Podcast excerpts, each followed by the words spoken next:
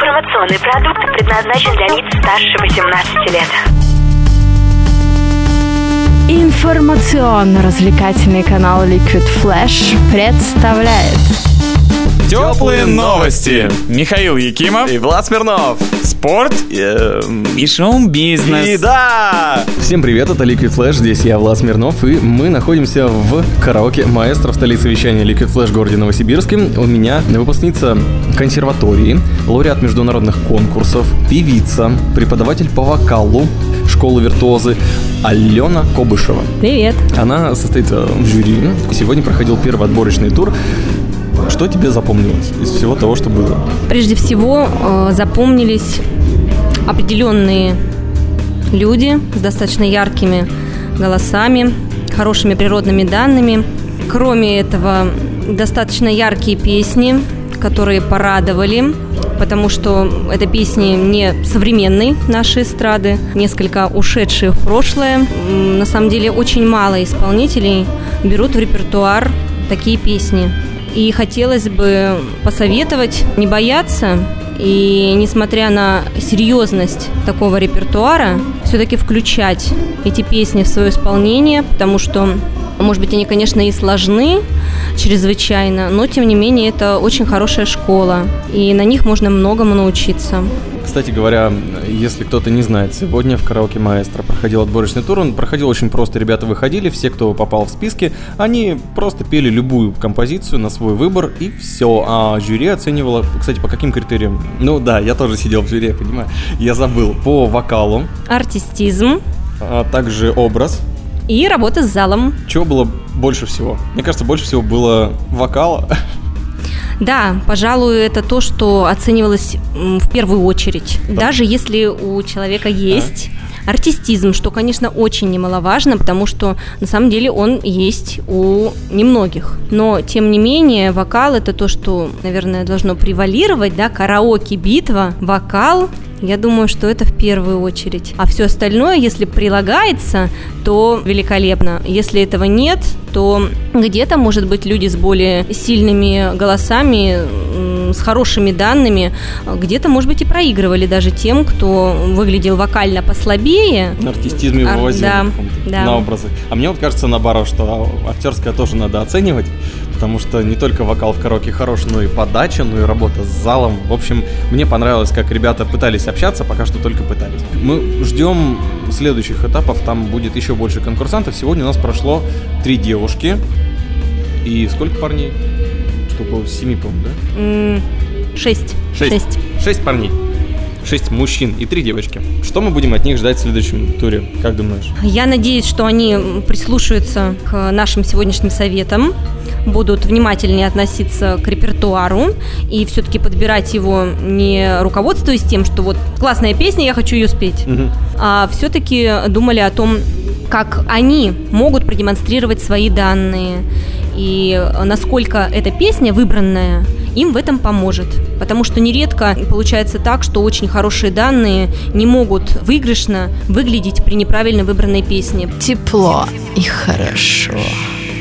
Ты сейчас рассказал профессиональное свое отношение, как это все было относительно школы виртуозы. Вы еще там звали кого-то, кто не сильно хорошо себя показал к себе на доработку каких-то вокальных данных. А тебе вот как женщине, как гости караоке маэстро, что тебе запомнилось? Мне очень понравилось быть в жюри, наблюдать э, вот выступления участников. Очень понравилось то, что исполнителей мужского пола было больше. Такое наблюдение за последние годы вообще мужской категории певческой стало больше, как среди взрослых исполнителей, так и среди детей.